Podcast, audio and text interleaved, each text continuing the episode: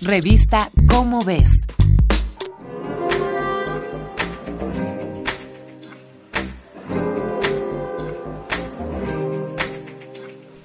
¿A qué hora levantarnos? ¿Qué comer? ¿Con quién hablar? ¿Qué comprar? ¿Qué leer? ¿O cómo invertir nuestro tiempo libre?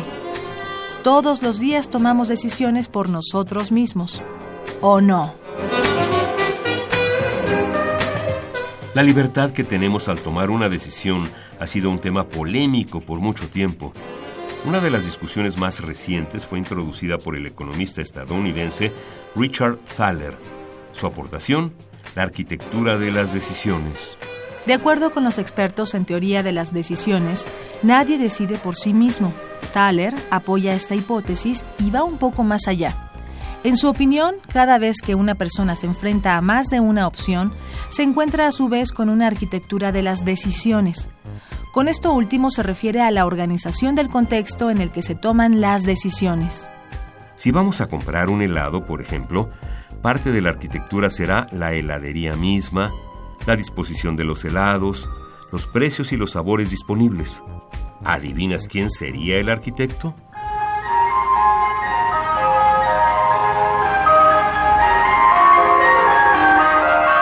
Los arquitectos de las decisiones son las personas que nos ayudan a tomar una decisión. Pueden ser médicos, meseros o amigos.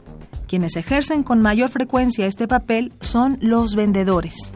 Las arquitecturas pueden ser buenas o malas, simples o complejas.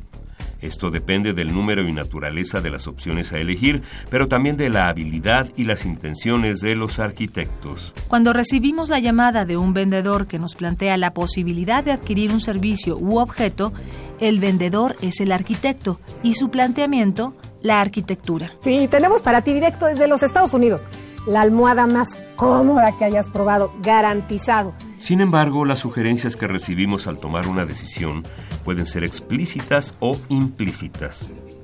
Un arquitecto hace sugerencias explícitas. Por el contrario, una sugerencia implícita puede ser un frutero en la mesa de la cocina. Si lo llenamos durante varios días, lo más probable es que esto aliente a aquellos con quienes vivimos a aumentar su consumo de fruta. La idea puede parecer exagerada, pero funciona. Los economistas conductuales han identificado dos factores que intervienen en la toma de decisiones de las personas.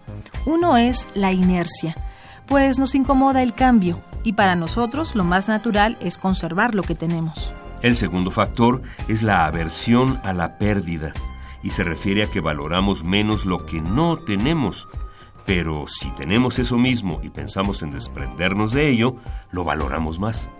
La estrategia de mercadotecnia que ofrece un periodo de prueba de tres meses gratis se basa en la inercia y la aversión a la pérdida. Una vez que nos hayamos acostumbrado al producto, lo más probable es que lo conservemos. Así que aunque la sabiduría popular diga que el hombre es el arquitecto de su propio destino, es prácticamente imposible que una persona tome una decisión por sí misma. Lo que sí podemos hacer es tener presentes los mecanismos que actúan en nuestras decisiones para no caer en las artimañas del mercado, por irresistibles que parezcan. Esta fue una coproducción de Radio UNAM y la Dirección General de Divulgación de la Ciencia de la UNAM basada en el artículo Las decisiones nuestras de cada día, de Claudia Hernández García.